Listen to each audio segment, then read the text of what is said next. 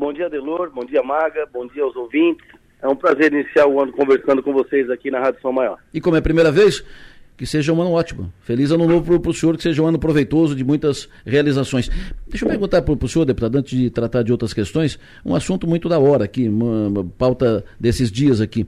Uh, está encaminhada a eleição em Criciúma para não candidatura, não confirmação da candidatura do Guide seria um candidato do PL ou apoiado pelo PL, apoiado pelo, pelo governador. Vocês já haviam manifestado isso, o PL já havia sinalizado isso, mas os movimentos apontam, sinalizam, não há nenhuma confirmação disso, é, a gente está especulando sobre isso. Os movimentos sinalizam que o Guide está é, tirando o pé do acelerador e não deverá mais ser candidato e que, de outro lado, também sinais apontam que a chapa do Passo, chapa uh, apoiado pelo prefeito Clésio, pelo deputado Júlio, uh, deve ser a chapa do Arleu com a série de vice. Ponto. Diante desse quadro, pergunto para o senhor, deputado, como é que fica o PL?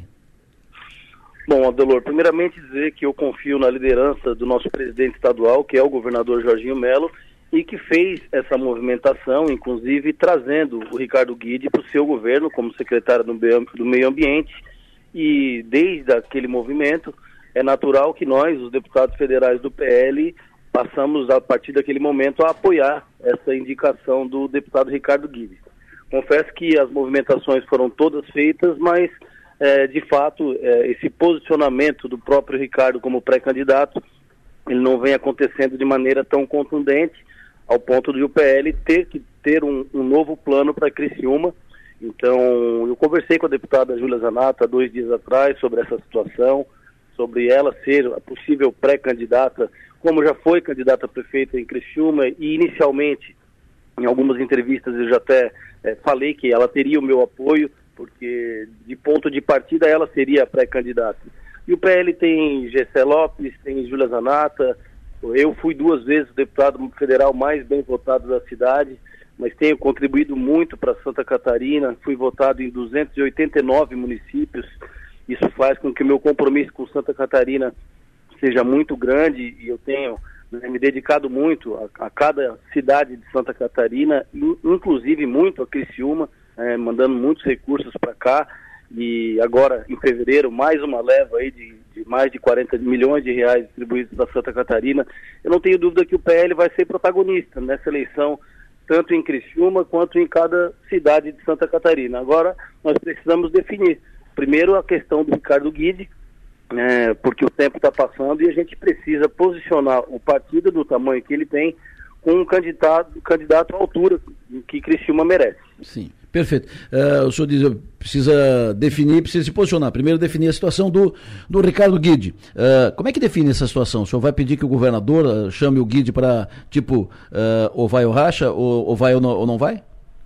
Eu acho que eu, a Júlia e o G7 devemos ir ao, ao, governo do estado, ter essa conversa sobre Criciúma com o governador, porque o tempo também faz toda a diferença, né? A construção de uma chapa, porque o candidato em Criciúma, ele não necessariamente precisa ser um mandatário, o PL é um partido muito agregador e certamente temos muitas pessoas aí com perfil de entrar para o partido, com perfil de, de poder lançar uma pré-candidatura, para que o PL é, não faça com três deputados em Criciúma a missão que foi nos dada e é de entregar uma candidatura é, qualificada à prefeitura. Então, o, os esforços serão concentrados nisso, é, em relação a mim, ao Gessé e à Júlia, para que a gente posicione Criciúma, já que é uma das principais cidades do estado e tem três deputados, dois federais e um estadual do partido, nós temos a obrigação de entregar uma chapa que tenha força para ganhar a eleição.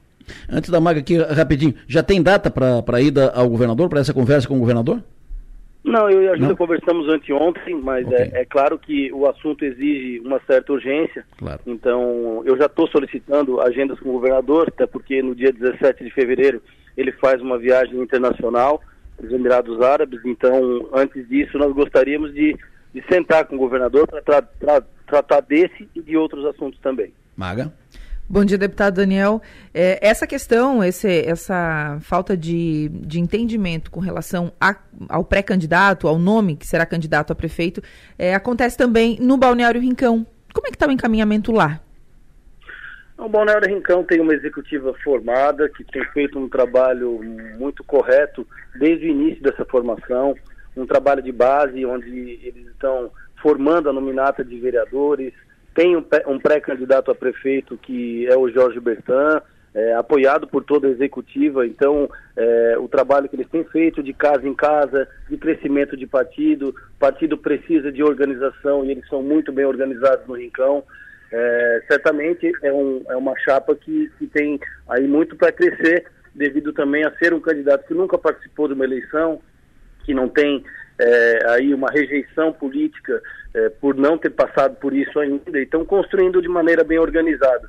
É, eu acredito que o Rincão, é, a, a, situação do PL, ela, ela passe a, a, ser uma situação não confortável de eleição, porque a gente sabe que toda eleição, especialmente tratando de municípios menores, é muito acirrada, mas o PL vai fazer a sua parte, sem sombra de dúvida, montando uma boa chapa de vereadores e um, um candidato a prefeito.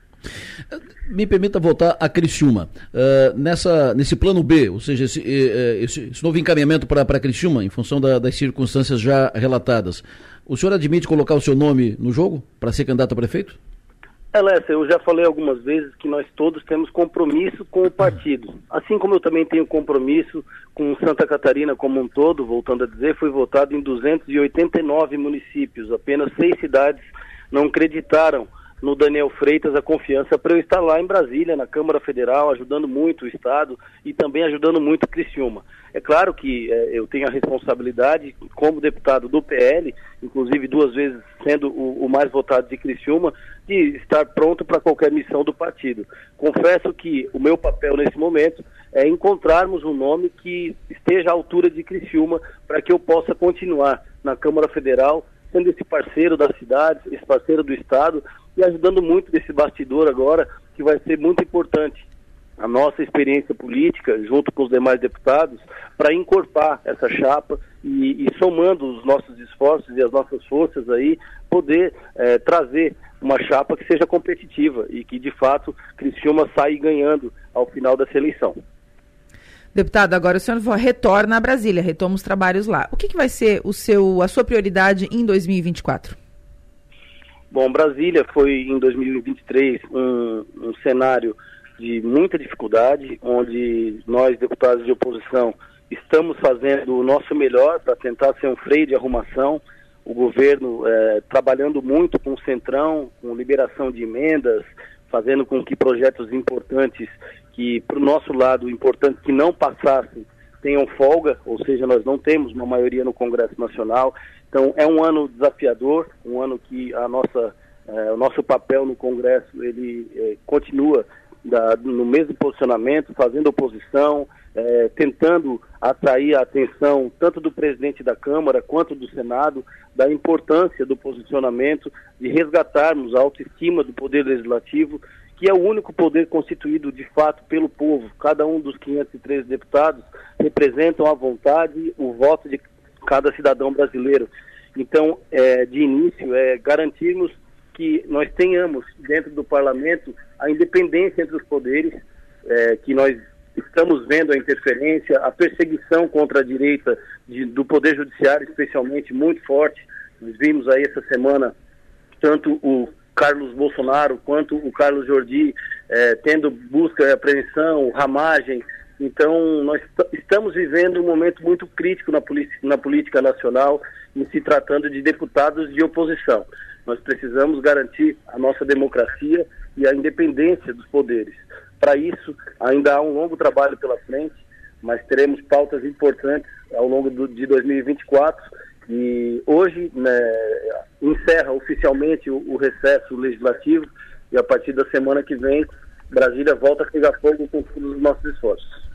Deputado Federal Daniel Freitas, sempre bom ouvi-lo. Muito obrigado pela sua atenção. O senhor tenha um bom dia, bom trabalho, deputado. Obrigado, Adelor. Obrigado, Magra. É sempre um prazer estar com vocês. Um abraço a vocês e a todos os ouvintes.